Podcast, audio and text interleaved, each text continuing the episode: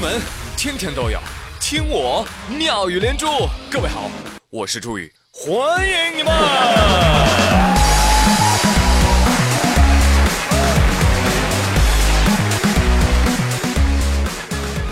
哎，节目一开始啊，先说个谜语给你们猜一猜啊。谜面呢是头戴大红帽，身穿五彩衣，凌晨把歌唱，催人早早起。大公鸡。漂亮，这位朋友，你猜的非常的正确。但是王小胖认为谜底应该是妈妈。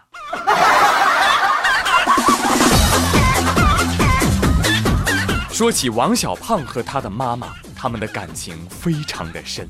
还记得当年王小胖让他妈妈给他买 iPhone 四，他妈对他说：“儿啊，想买 iPhone 四？对呀，我还给你买 iPhone 八呢。”胖说：“妈，今天就是你实现诺言的时候了。”胖他妈随手给他甩了一张卡，自己取去吧。王小胖下午就屁颠屁颠去银行取钱去了啊，这个人比较多啊。王小胖说：“看来买新 iPhone 的人还真不少啊。”拿过号排队当中，王小胖闲得无聊，就把那排号纸啊，哎，折成个心形，哈，刚折好就轮到他了。王胖来不及拆呀，啊，直接就递给窗口的妹子了。妹子一看，哎呀，当时脸就红了，讨厌。再一看王二胖卡上的余额，果断把他扔进了垃圾桶。哼胖，没事儿啊，没事儿。虽然咱囊中羞涩，但是咱守得住良知的底线呀，啊，咱不做违法乱纪的事儿啊。对呀。你看，最近河北警方就捣毁了一个假币制造窝点，涉案金额两百多万。警察就把制假币的小伙子给逮了。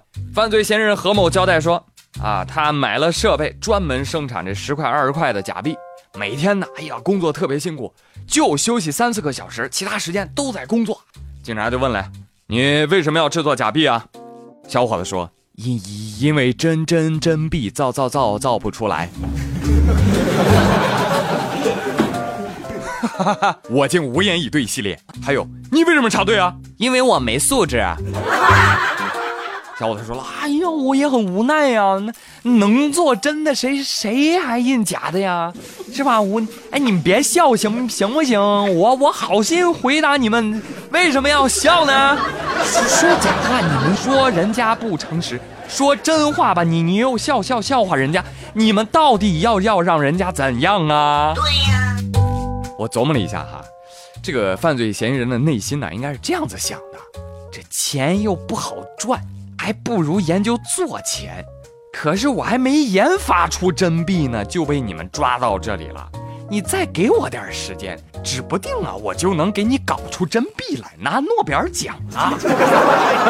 所以他回答的是：为什么做出来的是假币？那朋友们，从主持专业来说呢，提问有歧义，也是发问人的问题。其实应该这样问：你做假币是为了什么呀？你真聪明，对吧？这样就可以问到你想要的答案了。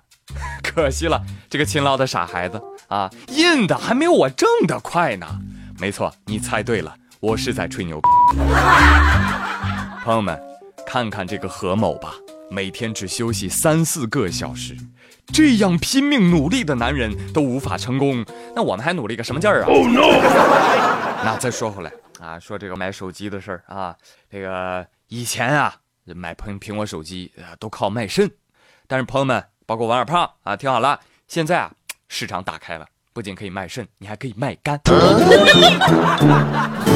哎，而且这个肝啊。还是七彩祥云杆啊，特别定制，还可以卖贵一点。最近，恩施一医院普外科主任肖体宪啊，在给一位小伙子做胆结石手术的时候被惊呆了，因为肖主任发现啊，这个患者整个肝脏竟然是蓝色的，还散发着金属光泽。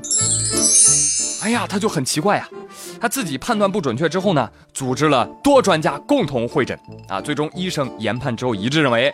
小伙子，你这个蓝肝不是天生的啊！你又不是什么蓝血星人，对不对？我们仔细的看了看，你的背上纹了一只大狼头，所以我们怀疑你这个栏杆是由纹身引起的。这个人纹身以后啊，染料都会被皮肤给吸收啊，进入到血液，哎，然后被肝脏内吸收力非常强的细胞给吸收了，导致这个色泽发生了改变。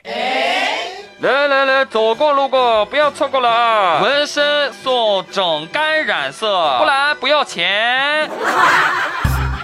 呃，那我有一个疑问，这要身上纹了一幅彩绘，那肝可不就变成七彩祥云了？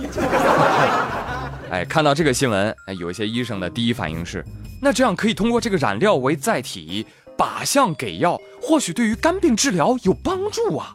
而看到这个新闻，语文老师的反应是：对了对了，同学们讲多遍了啊！纹身的纹是文化的文，不是花纹的纹。看到这个新闻，纹了身的社会大哥表示：啥？纹身肝会变色儿？谁说的？医生？哎呀，太不负责任了吧！我不赞同啊！呃，这样有病，你医生研究出来再发表言论啊！你不能没研究出来，你就把黑锅推给纹身啊！这吓得我跟我的小弟都准备要把肝给摘了。哎，就是就是啊，有懂的朋友可以告诉我们一下啊！啊，做新闻时间长了啊，凡事都要等一等，别急啊，让新闻再飞一会儿。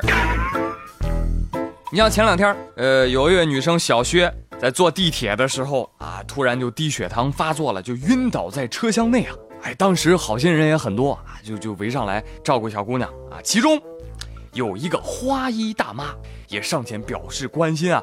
哎呦，闺女怎么了？这是低血糖啊！哎呦，得多注意身体哈。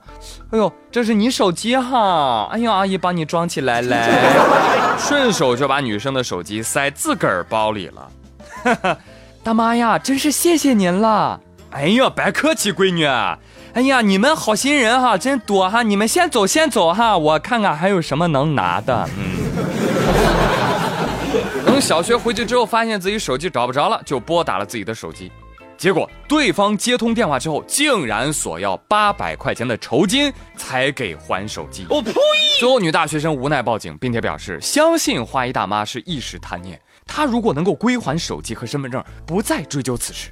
但问题是，人家就是不还。十二号晚上，民警在嫌疑人家中将其抓获，追回了手机、身份证和公交卡，确定张某五十八岁，武汉人，其承认了顺走女大学生手机等物品的违法行为。大妈，顺字儿用得好啊！大妈用长指甲蘸了蘸茶水，在桌上写出了一个顺字儿。见我们毫不服气，便叹了口气，显出极惋惜的样子。顺。怎么能叫偷呢？法不责老啊！大妈顺手机不能算偷啊！顺手机，大妈的事儿能算偷吗？当然了，警方依据《治安管理处罚法》第四十九条，对张某予以治安拘留七天。哎，服你被你讹，不服你被你骂，不让座被你打，跌倒了还被你偷。对不起，你们是怎么了？说好了，那个年代朴实、诚实、善良的品格呢？但是换个角度想，打学生的是老人，帮学生说话的也是老人，偷手机的是大妈，关心女孩子的好心人也是老阿姨。所以还是那句话，坏的不是年龄，是那个人。正确，答对了。好了，朋友们，哎，今天妙连珠就说到这里了。我是朱宇，感谢收听，明天再会喽。Bye bye.